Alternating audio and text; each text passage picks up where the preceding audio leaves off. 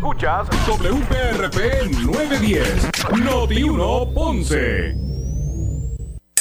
Uno Radio Group, Noti 1630 ni ninguno de sus auspiciadores se solidariza necesariamente con las expresiones del programa que escucharán a continuación. Ponce en Caliente es presentado por Muebles por Menos. La temperatura en Ponce y todo el sur sube en este momento. Noti 1630 presenta Ponce en Caliente con el periodista Luis José Moura. Bueno, saludos a todos, muy buenas tardes, bienvenidos, soy Luis José Moura. Bienvenidos a esta edición de hoy. Esto es Ponce en Caliente. Gracias a todos por su sintonía.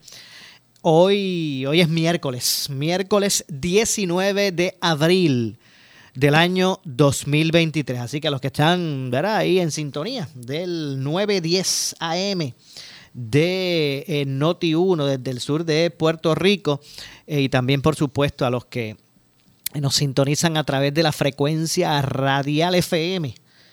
Eh, con toda ¿verdad? La, calidad de sonido que eso representa. Así que tanto los que están pegaditos ahí el 910 AM de Noti1 como los que están a través del 95.5 de su radio FM. Gracias a todos por su sintonía. Como dije, hoy miércoles 19 de abril del año 2023. Eh, gracias a todos por estar con nosotros. Este servidor Luis José Moura, el compañero Leonel eh, Luna, que está con nosotros por ahí como siempre, asistiendo en la parte técnica y también eh, ¿verdad? aquí como parte del de, el contenido que preparamos para usted eh, aquí en Ponce en Caliente. Así que gracias a todos. Gracias a todos por estar con nosotros. Hoy tenemos un sinnúmero de entrevistas interesantes.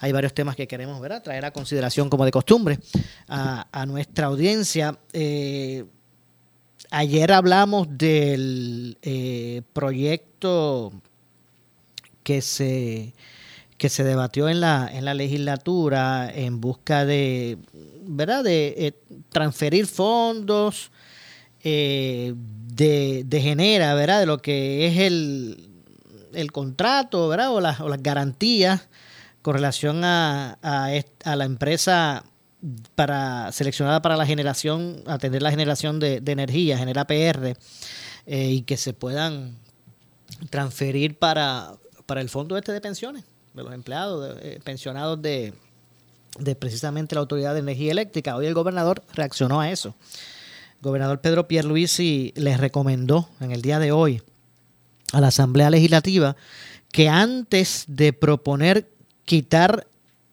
o, o, transferir fondos eh, a Genera PR para el pago de, o de Genera PR para el pago de pensiones de los empleados de la Autoridad de Energía Eléctrica, lo discutan con la Junta de, Supervisión o de Control Fiscal, o Supervisión Fiscal, y cito por aquí al gobernador, dijo, no tengo todos los detalles, pero exhortaría al Senado a que eh, entable eh, comunicación con la Junta Fiscal, que le preste atención a lo que está diciendo el director de la Oficina de Gerencia y Presupuesto, eh, porque lo que sometió la Junta es una propuesta que ya fue deliberada.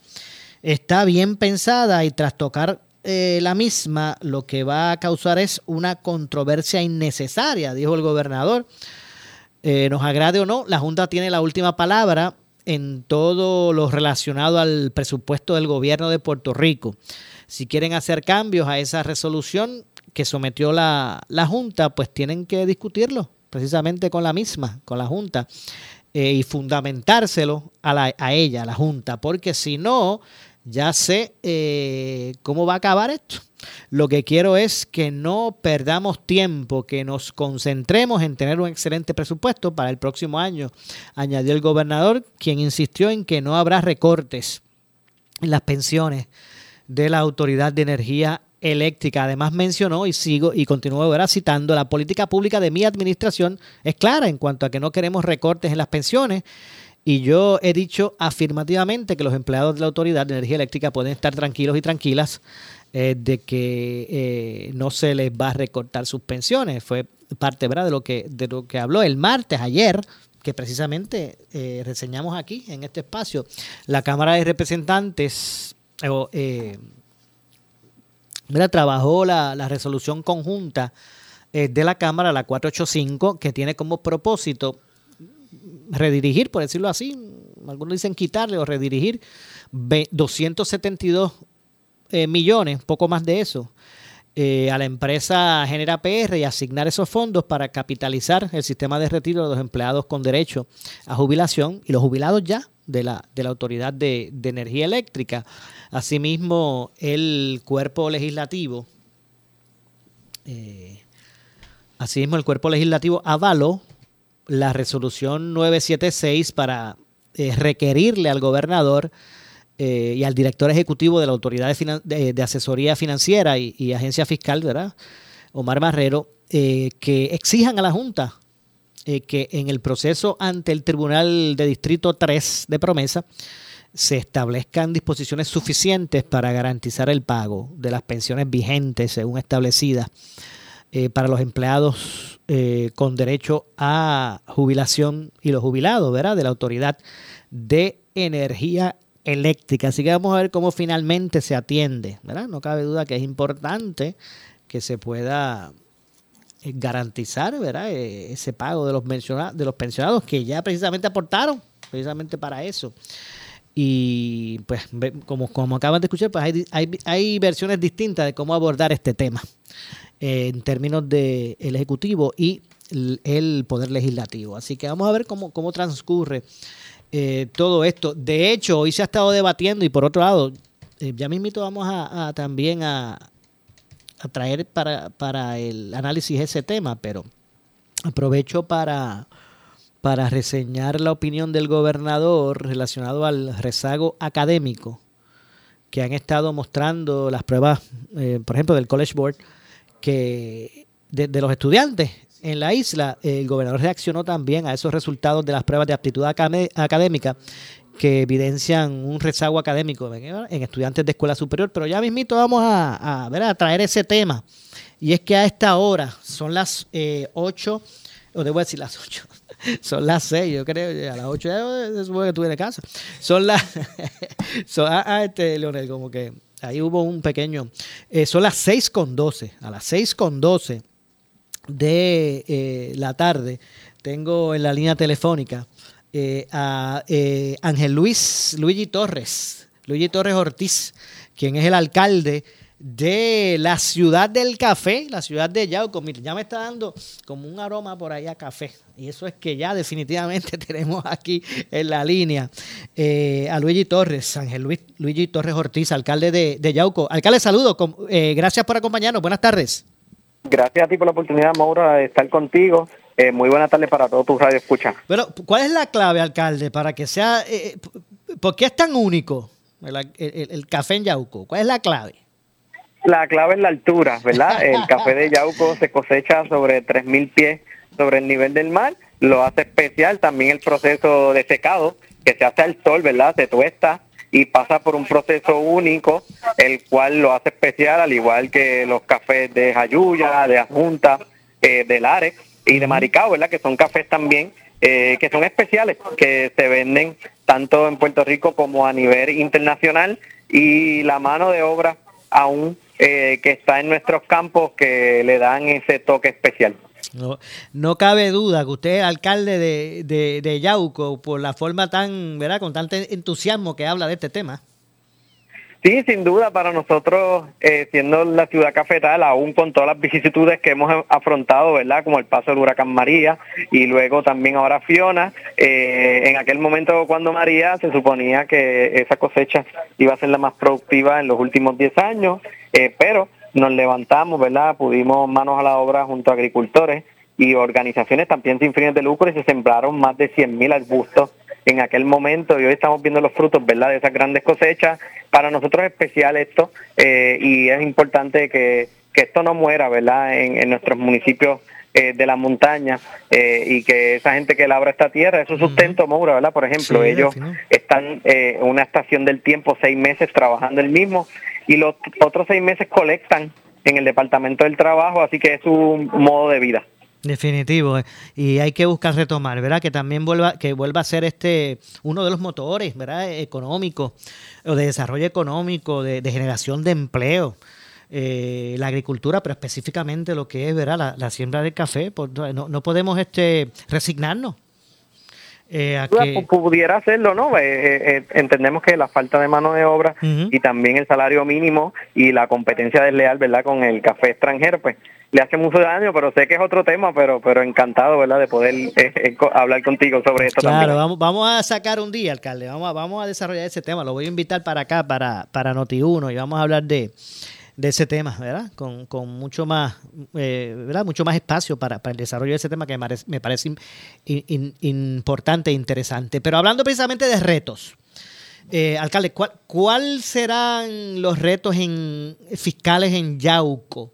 A partir del próximo primero de julio, con el próximo presupuesto, ante la, eliminación del fondo de equiparación. Esto han habido unas reducciones, ¿verdad?, que han sido eh, escalonadas. Ya para el próximo año fiscal, pues desaparece. Eh, ¿Cómo impacta esto en términos fiscales al municipio de Yauco? Mira, en términos fiscales, sí estaríamos entre los 40 municipios que tendría eh, que haber, ¿verdad?, una reducción de jornadas o otras medidas mucho más severas, ¿verdad?, para poder cuadrar nuestro presupuesto. Eh, es un golpe devastador, ¿verdad?, en más a nuestros municipios de nuestra zona. Todos los municipios de nuestra zona que fueron afectados por, por terremotos, como lo es Guánica, Guayanilla, Yauco, eh, Peñuela, eh, Sabana Grande, Lajas, todas estas zonas, eh, pues serían municipios que de por sí, estando en una zona deprimida ya económicamente, ¿verdad? En comparación podemos ver que el desempleo en el país eh, ha bajado a casi un 8 y un 9% y en nuestra zona aún se mantiene en un 13 y un 12%, lo que representa que nuestra zona es una zona pobre que está en vías de desarrollo y que necesita asistencia con urgencia, ¿verdad?, de parte del Estado eh, de poder ayudarnos como municipios, ¿verdad? Eh, en el caso de Yauco representaría casi 1.8 millones de dólares menos en un presupuesto, eh, lo que sin duda sería devastador para nuestras finanzas y tendríamos que tomar otras alternativas. Nosotros estamos esperanzados, por ejemplo, en que la Junta le dé paso eh, a que este fondo de equiparación se puedan entonces otorgar la fórmula del Fondo de Servicios Esenciales. Es el diálogo verdad que tienen hasta el momento la Federación, la Asociación y Fortaleza eh, porque estamos convencidos, Moura, eh, que ahora en los pasados días que vamos a someter eh, nuestro formulario sobre todos los servicios que proveemos a la ciudadanía que le tocarían al Estado o que le damos asistencia, ¿verdad? En términos de la policía municipal, en términos de las ambulancias, en términos de las escuelas, en términos de mantenimiento de carretera, en términos de asistencia a transportación escolar, y todo eso eh, pues rebunda en mucho más que 1.8 millones eh, de pérdidas. Así que estamos esperanzados que la Junta de Supervisión Fiscal pueda entender eh, lo que esto significaría, ¿verdad? Estamos en la mejor disposición de someter este formulario con todo lo que corresponde a los gastos y obligaciones del municipio que le corresponderían al Estado. Seguro, eso me parece que ponérselo ahí en blanco y negro. O sea, estamos tengo que incurrir en estos gastos. Vamos a empezar por ahí.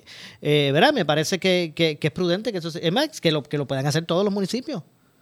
Eh, pero se está trabajando ¿verdad? con la federación y la asociación. Esperamos que se pueda cumplimentar y que todos los municipios lo entreguemos a tiempo. Entiendo. Eh, alcalde, nos dice que eh, representaría la eliminación de esa partida de equiparación para Yauco representaría una reducción de 1.800.000 dólares.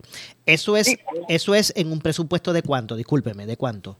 Sí, es un presupuesto de 14.3 millones de dólares, sería 1.8, ¿verdad? Eh, como lamentablemente la práctica, ¿verdad? En las pasadas décadas en los municipios, y digo lamentable, ¿verdad? Porque todos hemos querido eh, mejorar esa práctica de que casi de esos 14 millones casi los, ¿verdad? Por ejemplo, en el caso de Yauco, casi 9 millones representan nómina, ¿no? Es algo que nosotros adquirimos, ¿verdad? Que, que, heredamos y no hemos querido cesantear empleados por todas las situaciones que hemos afrontado de desastre y eh, aún así, Moura, ¿verdad? Nosotros hemos logrado, al igual que otros municipios, eh, como llamamos, tener un salvavidas eh, provisional con los fondos federales que hemos tenido durante estos años, como han sido los fondos ARPA, eh, fondos FEMA del 108 eh, y otros, ¿verdad?, que han venido a equiparar, ¿verdad?, el fondo que el gobernador nos otorgó de la fórmula de ALPA del Estado, pues nos ha permitido, Moura, ¿verdad?, cuando entramos a la Casa Alcaldía en el año 2017 eh, tuvimos un déficit de 13 millones de dólares y al día de hoy el, último single audit de marzo de ese año lo hemos reducido a 4.7 a y la deuda pública que en un momento dado estuvo sobre los 39 millones de dólares, se ha reducido a 26 millones de dólares, ¿verdad? Lo que significa que hemos logrado con este salvavidas provisional de fondos federales que han entrado, poder estabilizar las finanzas. Pero estábamos muy conscientes que iba a llegar el momento en que esto iba a desaparecer y que si no tomamos ¿verdad? otras alternativas, eh, pues lamentablemente eh, los municipios pequeños como los nuestros somos los que vamos a pagar las consecuencias. Entiendo, y mire, le, voy a, le, le, le, planteo lo siguiente. El presupuesto ¿verdad? son alrededor de 14 millones. De esos 14 millones, 9 se van en, eh, en nómina. Eso es correcto. De los 14, 9 se, se van en nómina. Estamos hablando de unos 5 millones. Eh, eh, de hecho, a partir del próximo año fiscal, pues con, dos, con dos, casi dos millones menos, pues imagínense. Le pregunto, esa, esos, logros, esos, ¿verdad? Esos, esos logros, esos ahorros que usted nos dice han, se han alcanzado en Yauco para, para bajar ese déficit que usted heredó, que de 14 millones está en cuánto? En 4.7. En 4.7, que obviamente es una, una reducción, ¿verdad? Este, eh, sustancial. Eh, se, se, logró a base de que de recortes que a la larga eh, redujeron servicios a los ciudadanos o usted cogió un préstamo, consolidó y ahora pues eso se va a pagar en 20 años, o sea, ¿cómo se hizo? No, mira, en primera instancia eh, sí se congelaron sobre 100 puestos, ¿verdad? Que el municipio tenía y cada vez que se han ido retirando empleados municipales, pues no se han cogido, ¿verdad? Empleados de carrera nuevos eh, se bajaron eh, dramáticamente cuando entramos, había sobre casi 700 empleados eh, y pues en aquel momento entendíamos que eran suficientes y se fueron evaluando y ahora tenemos 498, que sigue siendo mucho, ¿verdad? En proporción por la cantidad de población que tenemos, pero como muy bien establece, no fue a base de préstamos que tuvieran que repagarse, ¿verdad? Por ejemplo, cuando vino cuando vino María, FEMA dio una especie de préstamo que le llaman el 108. Y cuando vinieron los terremotos, también dieron una asignación también de un préstamo 108, 108 por desastres. Ambos préstamos ya han sido condonados, ¿verdad? Que no tienen que ser repagados. Y eso pues permitió eh, que la operabilidad del municipio pudiera funcionar y poder tener economía en otras partidas y adicional de poder poner, por ejemplo, ahora cuando llegaron los fondos ARPA, en este nuevo cuatrenio, en el 2020, que son para su uso hasta el 2024, la amplitud eh, del uso de los fondos ALPA pues nos permitió crear obra pública, eh, establecer fondos para nuevos comerciantes y también de operación de que sean los gastos de la policía municipal, de manejo de emergencia, que eran fondos que se podían utilizar para eso, y al no tener que desangrar el presupuesto y utilizar estos fondos federales, pues nos permitió tener estas economías. Entiendo. O sea que no es muy distinto a lo que me han, lo que me han dicho alcaldes de esta misma zona de que han tenido que subsistir con los fondos federales. Eso es correcto. Eso es, eso ha sido verdad nuestra norma eh, en los pasados verdad seis años que llevo como alcalde que hemos logrado tener esta reducción. Pues, mi interés era dejar este legado a la ciudad, dejar un municipio sin déficit y bajar la deuda pública lo más posible eh, y es lo que pues nos preocupa ¿verdad? en este momento crítico y nuestro llamado a través de ustedes no es que vean simplemente los municipios como un gasto en términos de nómina gubernamental, sino lo vean también como un proveedor de servicios y que no penalicen ¿verdad? a municipios como los nuestros, que hemos demostrado que aún teniendo eh, fondos federales, eh, temporariamente lo hemos logrado utilizar eficientemente para dos cosas, para crear obra pública, para generar empleo y para bajar los déficits acumulados, ¿verdad? Y si lo hemos podido lograr, pues quisiéramos tener la oportunidad a través de la Junta de tener este fondo esencial para seguir con esta práctica. ¿Cuál es la mayor fuente de ingreso en, del municipio de recaudo? ¿Cuál es la mayor, alcalde? Bueno, nosotros, ¿verdad? Dentro de los 14 millones de dólares nos nutrimos de tres fuentes de ingreso, ¿verdad? En términos de arbitrios de construcción, está sobre los 2.3 millones de dólares. En términos de concepto del IBU, eh, que está sobre 6 millones de dólares. No obstante, eh, los restantes fondos que provienen del CRIM, que ahí es que es la parte eh, del fondo de equiparación, pues serían los restantes casi 6 millones de dólares adicionales que venían de los ingresos del CRIM y de allí entonces que se pretende, ¿verdad? Pues entonces eliminar casi 1.8, ¿verdad? Estos son los conceptos en los cuales los municipios nutren sus finanzas. Por eso es que ves que municipios pequeños que no tienen mucho comercio, pues está la fórmula del IBU para poder equiparar, o la misma del CRIM, de los municipios grandes le den un por ciento a los pequeños, pero eso pues eh, el cantazo grande lo recibieron los grandes en el primer cuatrenio del 2016-2017. El segundo cantazo nos tocaba a los municipios medianos del 2018 al 2020, pero ahí entonces la Junta hizo esta moratoria de que eh, por cuatro años eh, no se tocara, ¿verdad? Ese fondo de equiparación. El año pasado eh, dieron un recorte autorizado por la Junta, entonces el gobierno estatal nos da una porción de equiparación de los fondos ARPA, que sería una parte también este próximo año fiscal, que sería la última, porque los fondos ARPA son hasta el 2024 también para el Estado. Okay. Así que eh, la construcción pues genera bastante, ¿verdad? Esos, esos árbitros de construcción generan bastante. Eh, entonces, ¿a qué se debe entonces, alcalde, que ese, ese por ciento tan elevado en términos de, de desempleo eh, allá en Yauco? Bueno, si vamos en el caso de Yauco, por ejemplo, en el mes de diciembre lo habíamos logrado bajar ¿verdad? históricamente a 10.2 y ahora en el mes de febrero, en el trimestre, vuelve y sube a 13.3. Ahí cuando te explicaba la situación del campo, ¿verdad? De los empleados que laboran en el café, pues ellos están unos meses trabajando, que es la cosecha, y después vuelven a estar en la nómina del Departamento del Trabajo.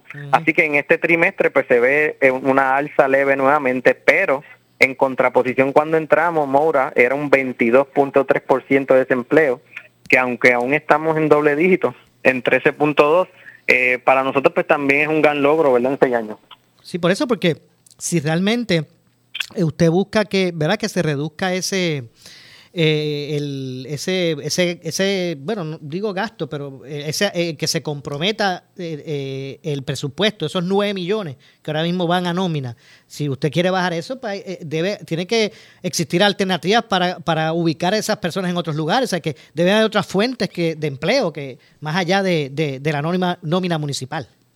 Sí, sin duda, ¿verdad? Por ejemplo, Yauco ahora está en su tercera expansión de la empresa Sartorius y mm. Yauco Plaza 2 ya comienza la construcción de Yauco Plaza 3, ¿verdad? Estamos esperanzados que esos dos polos económicos puedan, ¿verdad?, ayudar a mejorar la situación laboral, al igual que el, el año pasado inició el Hotel Vista Verde, que también ha empleado personas, eh, y, por ejemplo, Moura, cuando entramos, que es lo que hemos hecho un mayor esfuerzo y entiendo que fue lo que abonó a la baja del desempleo hasta diciembre. Cuando entramos en el 2017 habían 256 pequeños negocios y hoy hay 403, ¿verdad? Lo que hemos visto la tendencia de mucho matrimonio joven que está abriendo eh, su local por su propia cuenta de comida, de bebida, eh, y eso pues se ha estado dando en nuestro municipio, ven varios polos eh, en, el, en el Paseo del Café, en, en el Parque de Soque, en el Estadio Municipal, en varias áreas de la zona y hay bastante nuevo negocio que, nos ha servido de mucha ayuda. Bueno, vamos a ver cómo poco a poco, ¿verdad? Eh, eh, estamos en tiempos de ser creativos, alcalde, con relación a, ¿verdad? Toda esta situación fiscal, financiera, de desarrollo económico, eh, para salir del atolladero, ¿verdad? Fiscal, hay que ser, hay que ser creativos. Vamos a ver cómo todo esto transcurre. Sin duda, Maura, y lo más importante es que tal como hemos hecho con Consur, ¿verdad? Que es de vivienda para rehabilitar por terremoto, yo entiendo que esto debe ser un plan de región. Nuestra región ha estado rezagada por más de 30 años, ¿verdad? Después que se fueron las petroquímicas y el fallido intento eh, del puerto de Ponce, pues somos la región más pobre, ¿verdad? Y aunque como alcalde yo puedo hacer eh, todo lo humanamente posible en mi municipio, pero tiene que ser algo de región tenemos que unirnos los alcaldes y sin duda necesitamos la asistencia del Estado. discúlpeme, ¿ya Consur arrancó? Sí, ya Consur empezó, empezó ahora el primero de abril, eh, ya próximamente se van a estar recibiendo solicitudes en nuestros municipios, ¿verdad? Ya el licenciado Girao pues puede volver a hablar contigo nuevamente como director ejecutivo, eh, ya se le ha hecho la primera asignación de fondos, así que yo creo que es un paso de avanzada y que podamos demostrar que podemos ser más efectivos que que lo que se hizo en el pasado con María. Entiendo, bueno, pues obviamente estaremos atentos a todo eso. Alcalde, como siempre, gracias por atendernos. Gracias a ti, Mauro. Muchas gracias. Ahí escucharon a el alcalde de la ciudad de Yauco, Ángel Luis eh, Luigito. Rehacemos la pausa, regresamos de inmediato con más. En breve le echamos más leña al fuego en Ponce en Caliente por Notiuno 910. Ay, déjame intentarlo otra vez. Gracias por llamar a Big Payroll Company. Para hablar con alguien que no le ayudará con su nómina o prima. 1. Su tiempo de espera es 35 minutos. ya yo no puedo esperar más, ya me cansé.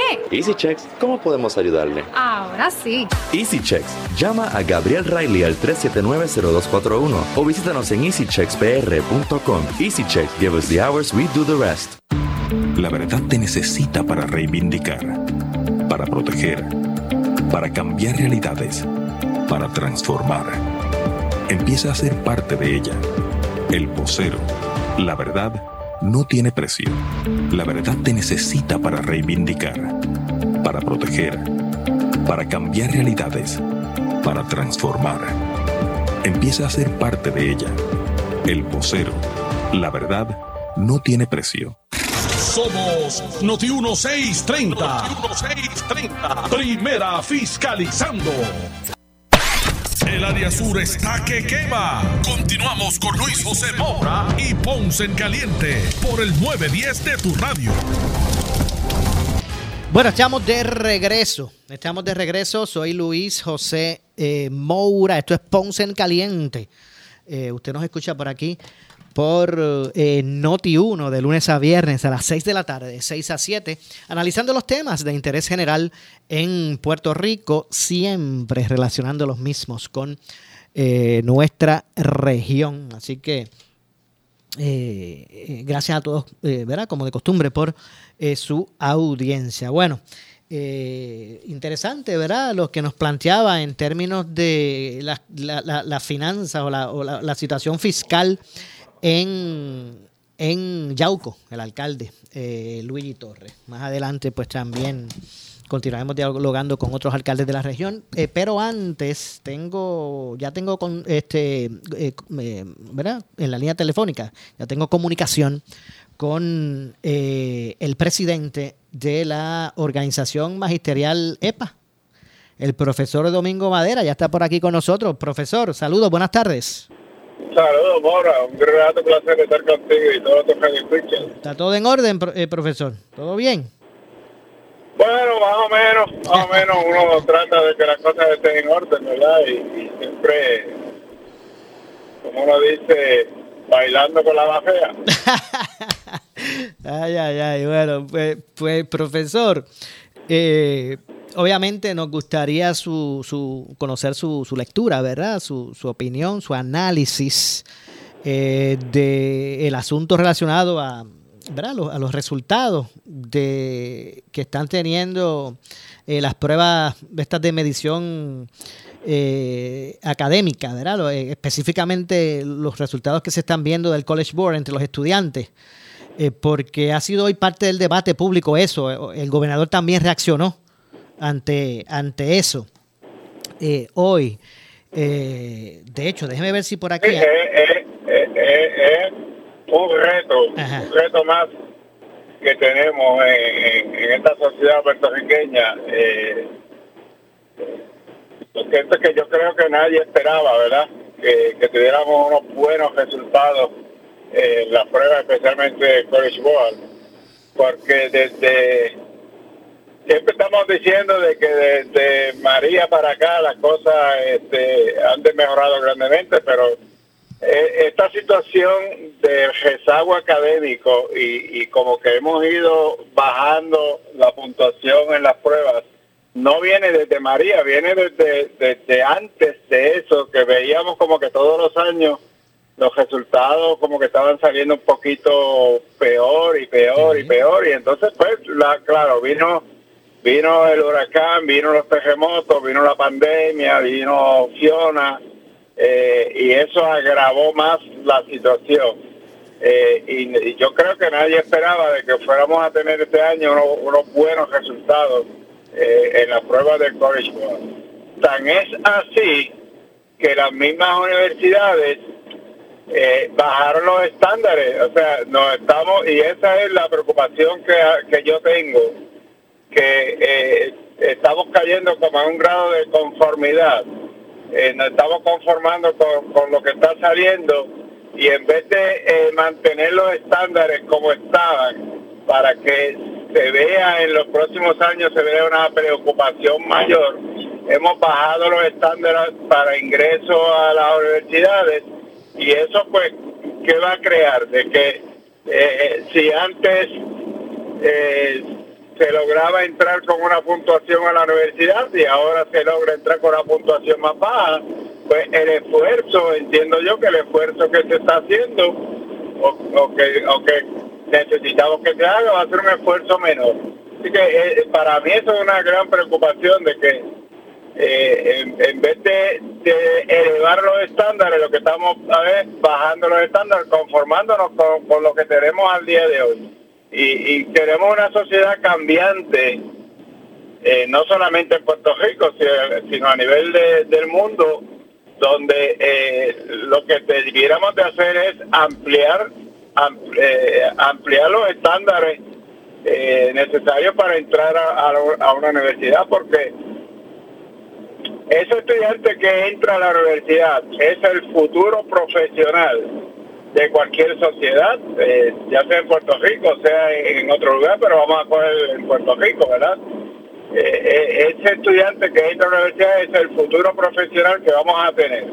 Y si ese futuro profesional no le vamos a exigir unos estándares mayores, unos conocimientos mayores, adaptados a estos cambios eh, que, ocurren ahora mismo en la sociedad por, por tanto cambio en la metodología, tanto cambio en la tecnología, si no le vamos a exigir, pues entonces vamos a tener quizás unos profesionales eh, en cierto modo con unas deficiencias que, que en vez de que esos mismos profesionales le van a ir pasando a las otras sociedades que vienen levantándose, ¿verdad? A, a, otros grupos que se vienen levantando, le van a ir pasando esa, esa, misma eh, eh, mediocridad, vamos a ponerla así, en, cierto modo, pero vamos a ir pasando porque nadie puede enseñar lo que no sabe, ¿verdad? Y en, el caso de, nosotros que trabajamos en educación,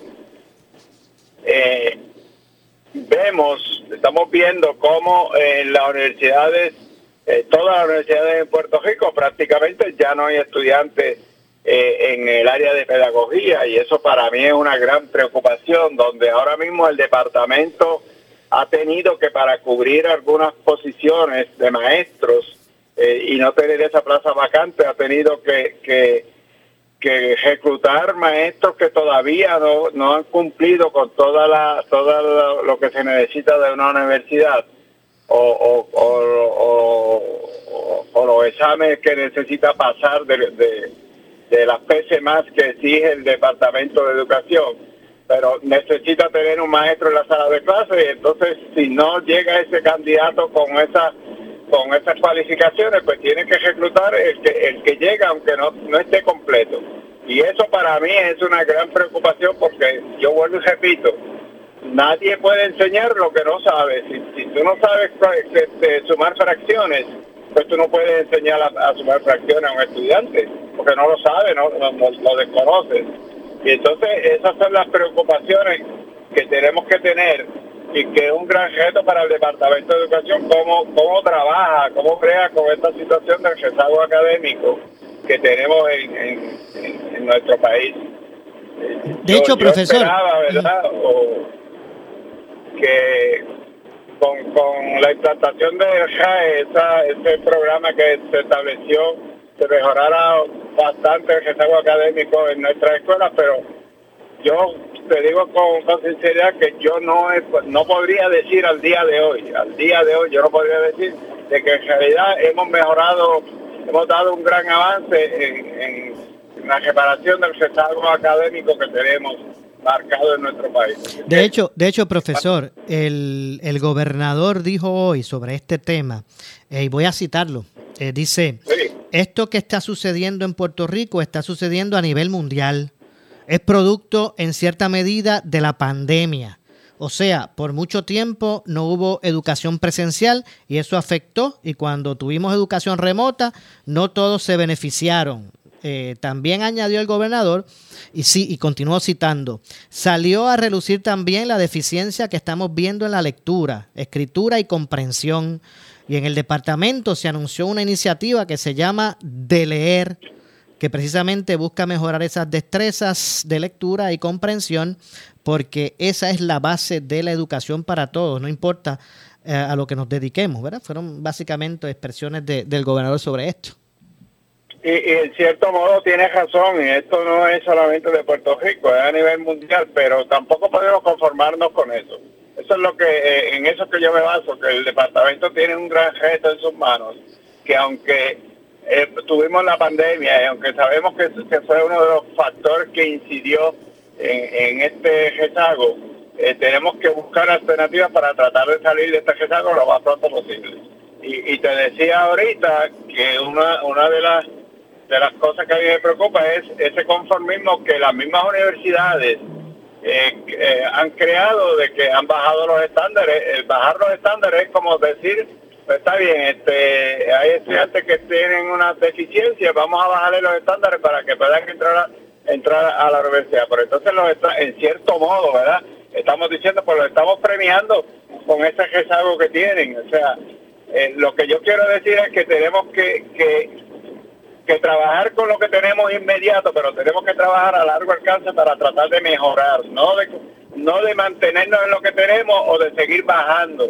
Tenemos que buscar alternativas para, para, para mejorar esta situación que tenemos eh, en, el, en, el, sistema educativo, donde eh, eh, los estudiantes no están, en realidad no, no están saliendo muy bien en las pruebas, y esto tiene que ser preocupante para todos. Bueno, yo... Es, es, eh, y estoy de acuerdo en que se, se creó este programa de lectura para los estudiantes, pero tenemos que no es solamente crearlo, es enfocarnos y enfatizar en que ese programa se lleve a cabo y se, se, se supervise como se debe de supervisar para ver si en realidad salimos de este rezago.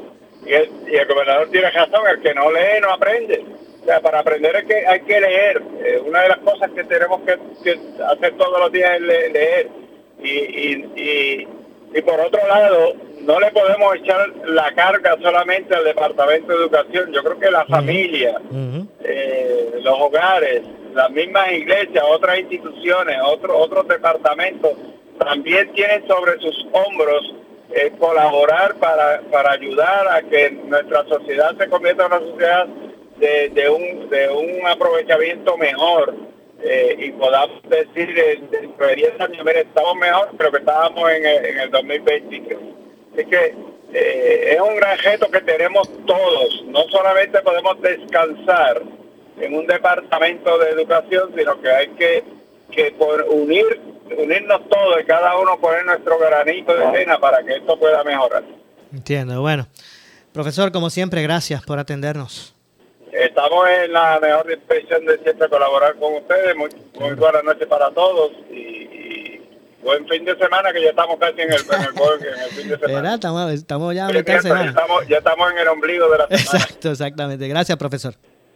Estamos a, a la orden. Seguro que sí. Ahí escucharon a el presidente de la organización magisterial eh, EPA, el profesor eh, Domingo Madera. Y bueno, yo, a la verdad que esto es un, tema que, ¿verdad? que es medular, no cabe duda. Y, y eh, a mí me gustaría, obviamente, esto, eh, me acompaña el compañero Leonel eh, Luna, que precisamente es estudiante ya universitario, ¿verdad? Este, pero también me gustaría ver tu perspectiva, ¿verdad? Como joven, de cómo estás viendo todo, cómo ves todo esto.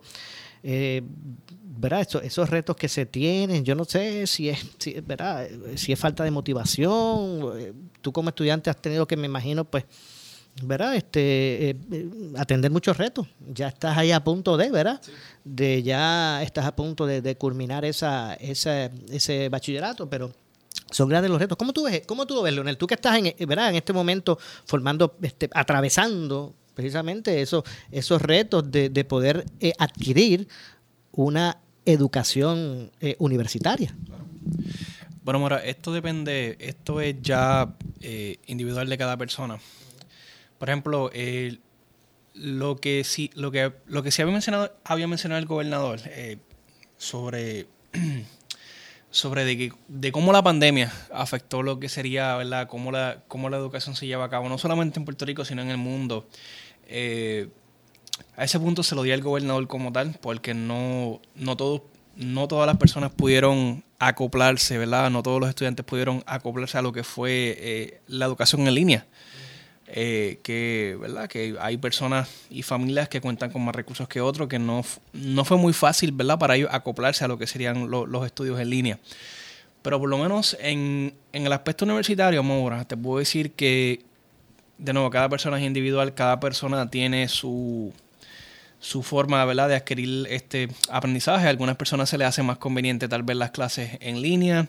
Eh, algunas personas se les hace más convenientes y más fácil ¿verdad? Eh, tomar cursos presenciales, pero eso es ya dependiente ¿verdad? de cada persona y de cada situación. Pero sí, el, lo que fue la educación en línea sí presentó eh, un, un, reto. Yo por lo menos personalmente en lo que ha sido ¿verdad? esta experiencia universitaria para mí fue buena, tuvo su reto. Obviamente yo, ¿verdad? Eh, además de estudiar, eh, tenía un trabajo a tiempo completo, Moura, que eso también fue un, reto bastante grande que es también ¿verdad? la realidad de muchos estudiantes. No tan solo es dedicarse únicamente ¿verdad? a los estudios, también hay que compartir el tiempo de trabajo y estudio. Sí, claro, claro. Entonces también, Mora, nosotros habíamos eh, hablado uno, unas semanas atrás sobre que muchos estudiantes también universitarios cuidan, cuidan personas mayores, cuidan a sus padres, viven con sus padres, ¿verdad? Y, cuidan a sus padres, también eso es un factor también. So, cada caso, ¿verdad? Cada persona eh, es un caso individual, es un caso diferente y tienen su propia manera de, ¿verdad? De lo que sería llevar su, su ¿verdad? O sea, llevar su educación a cabo. Eh, vamos a hacer la pausa, tenemos que hacer la pausa. Regresamos de inmediato con el segmento final. Esto es eh, Ponce en Caliente. Regresamos de inmediato. En breve le echamos más leña al fuego en Ponce en Caliente por Notiuno 910 buscas? ¿Muebles en seres o matres? Muebles por menos lo tienes sin necesidad de crédito y pagos mensuales bajitos. Una gran cantidad de mercancía lista para entrega inmediata. Gabinetes en PVC, alacena y barras para que tu cocina se vea nítida. Además, salas, cuartos y comedores a precios que le gustan a tu bolsillo. Échale un vistazo a lo nuevo en Muebles por menos. Salinas, Villalba y Ponce, carretera 14 frente al cementerio. Visita su página de internet. El área sur está que quema. Continuamos con Luis José Moura y Ponce en Caliente por el 910 de tu radio. Bueno, estamos de regreso, ya estamos en nuestro segmento final. Soy Luis José Moura. Esto es Ponce en Caliente. Estamos de regreso en este segmento final con más. Lo que escucharán a continuación es una entrevista auspiciada. Y es que hasta ahora, como todos los miércoles, con nosotros la licenciada María Evicens, abogada de quiebra. Saludos, licenciada. Buenas tardes. Saludos, Maura, a ti, a los radioescuchas y a los que nos ven por Facebook. Seguro que si todo está bien, licenciada. ¿Todo en orden? Todo bien, Maura. Y la gente está... Acabando abril. Exacto.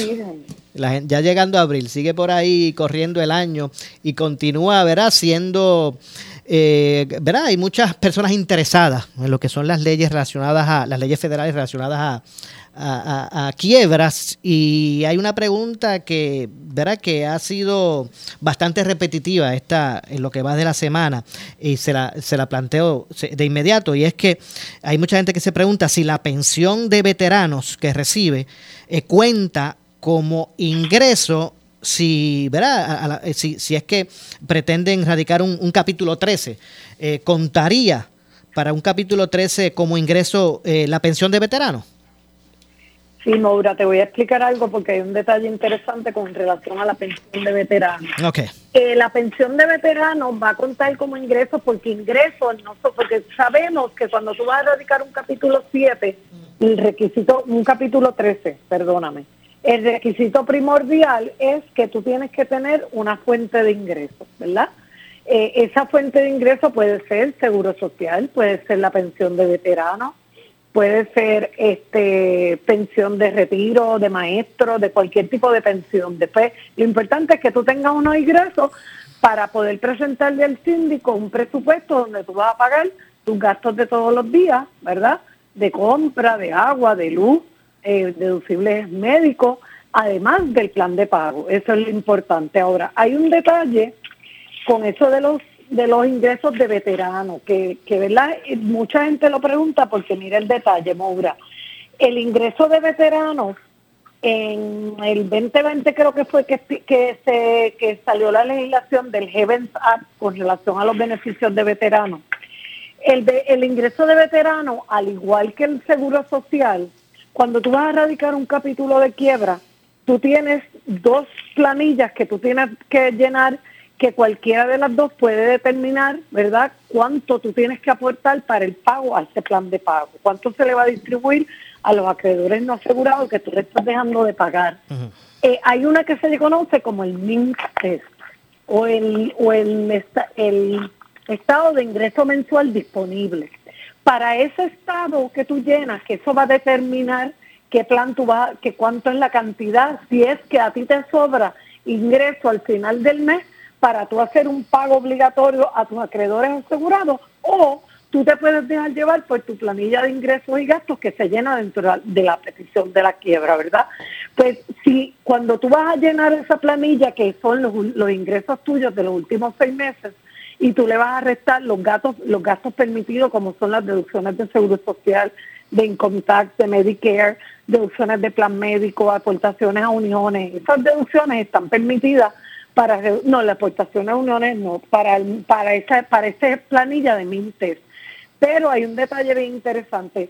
La pensión de veterano está exenta y no se considera ingreso para esa planilla, lo cual es favorecedor porque muchas personas, ejemplo, yo tuve un cliente que ya tenía una pensión que recibe de, del gobierno federal, recibe la incapacidad que te recibía el, esposo por, por beneficio de veterano, más recibía una pensión del sistema de retiros de maestro cuando yo voy a hacerle el MINTES, que el MINTES también va a determinar no solo si tienes ingreso disponible, sino si tú vas, te vas a coger una quiebra de tres años o de cinco años. Cuando se le sumaron los ingresos de ella, la pensión de veterano está exenta, al igual que el Seguro Social, de incluirse como ingreso en esa planilla, porque la ley federal así lo dispone.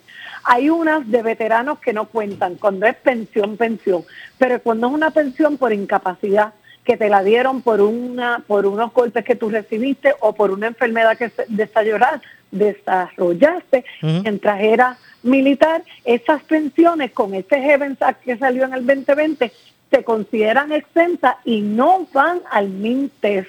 Y eso te ayuda, porque por ejemplo, en el caso de mi clienta, mi clienta con solamente la pensión del, del Departamento de la Defensa que el señor recibía, que ella recibía por su esposo, y la pensioncita de 200 dólares que recibía del retiro de maestro, con eso ella cualificó para hacer una quiebra de tres añitos solamente, no tuvo que irse a la de cinco. Entonces, cuando tú te vas a la planilla de ingreso y gasto, ahí sí va incluido esa pensión de veterano. Pero tú tienes unos gastos, ¿verdad? Y de acuerdo a los gastos que tú tengas, lo que te sobre, entonces eso tú lo aportas al plan de la quiebra. No que si en la otra planilla te salía ingreso disponible, obligatoriamente tú ibas a estar forzado que tú le tienes que traer a tus acreedores no asegurados X cantidad y se puede convertir en una cosa bien onerosa. ¿Ves? Así que eso de veteranos hay que estudiarlo tanto como lo del seguro social. Eso cuando se va a radicar su, su caso, su abogado, ¿verdad? Eh, será el que hará el análisis correspondiente. Pero muchos eso le preocupa mucho a los veteranos porque hay muchos veteranos que reciben bastante de seguro social, de perdón, de pensión de veteranos y entonces eso los descualifica. Por eso es que esa pregunta es tan, tan, común, porque los veteranos reciben buenos chavitos. Y entonces este no se les hace tan fácil irse a la quiebra porque se puede convertir en un proceso oneroso para ellos. Definitivamente, así que... Por eso es que la gente lo pregunta tanto, Maura. y, es importante... A mi oficina también van con esas inquietudes, ¿ves? Definitivo, y es importante que usted pues se asesore eh, sobre estos temas, porque cada caso es distinto, ¿verdad? No podemos hacer referencia, siempre alguien dice, no, porque tal vecino, tal... No, eh, cada caso es distinto y usted necesita la mejor asesoría en ese sentido. Cada día que pasa son más, eh, ¿verdad? Este eh, utilizadas estas leyes eh, federales de quiebra como opción. Así que usted, pues mire, comuníquese con la oficina de la, licenciada María Evicens abogada de quiebra, al 259-1999. Reci- Repito, 787-259-1999. 259-1999. Su oficina está ubicada, localizada en la avenida Hostos en Ponce. Eh, y tiene su horario de servicio eh, bastante conveniente hasta los sábados, si es por cita, ¿verdad? Así es. Eso es así, Maura. Los sábados siempre por cita previa, con dos semanas de anticipación. Y la semana estamos de 9 a 5 de la tarde. De 9 a 5. Así que usted llame al 259-1999. Repito, 259-1999. Esa, esa primera consulta es gratuita y confidencial. Es así. Confidencial, eso es así, Maura. Bueno, gracias, Se va licenciada. a ir aliviado y, e informado para que tome una buena decisión. Sí, ya usted es una persona que está, como dicen, desvintiendo un santo para vestir otro. Para vestir otro, exactamente. Oh. No pierde nada en orientarse, es gratuito.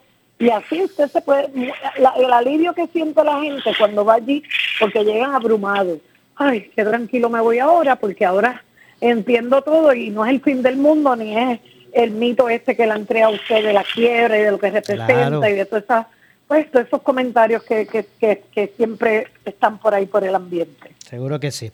Al contrario, el buscar eh, opciones. Mire, porque uno puede estar en una situación financiera difícil por, por muchas razones, no, no por ser mala administradora, ¿verdad? Eh, pueden eh, ocurrir tantas cosas que le cambien a usted su realidad financiera.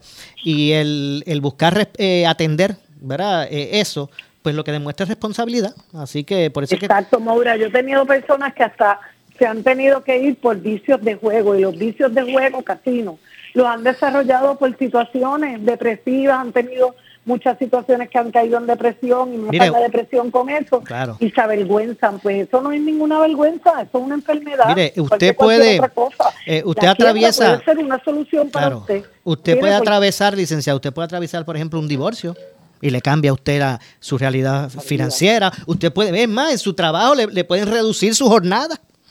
Seguro, Y de un momento, accidente. un accidente. Este, son muchas cosas, como le pasó a esta persona que, que así llegó a mi oficina, abrumada, porque ella cogió un vicio de juego, porque tuvo un, un hijo que se le mató en un accidente, cayó en una depresión, y, y eso se le juntó con otras, con divorcio, con muchas cosas que la gente no controla y la gente no entiende, no, no necesariamente son personas irresponsables, todo lo contrario. Definitivo. Es irresponsable ni le importa que le dé a nadie. Bueno, Pero dice- cuando las personas crean conciencia, pues se abruman. así es. Gracias, licenciada, Cuando como no siempre. ven la luz al final del túnel. Muchas gracias, licenciada, como siempre. Hasta la próxima, si Dios lo permite. Seguro que sí, gracias a usted. Ahí escucharon a la licenciada María E. Vicenza, abogada de quiebra. Llame al 259-1999. Repito, 259-1999. Nos vamos.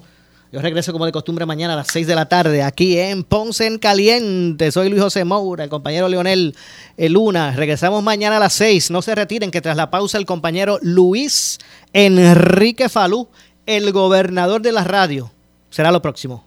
Buenas tardes. Ponce en Caliente fue traído a ustedes por Muebles por Menos. Esta es la estación de la licenciada Zulma Rosario, WPRP 910 AM, W238DH 95.5 FM en Ponce, WNO 630 AM, San Juan, Noti 1 630. Primera fiscalizando. Uno Radio Group, Noti 1630 ni ninguno de sus auspiciadores se solidarizan necesariamente con las expresiones del programa que escucharán a continuación.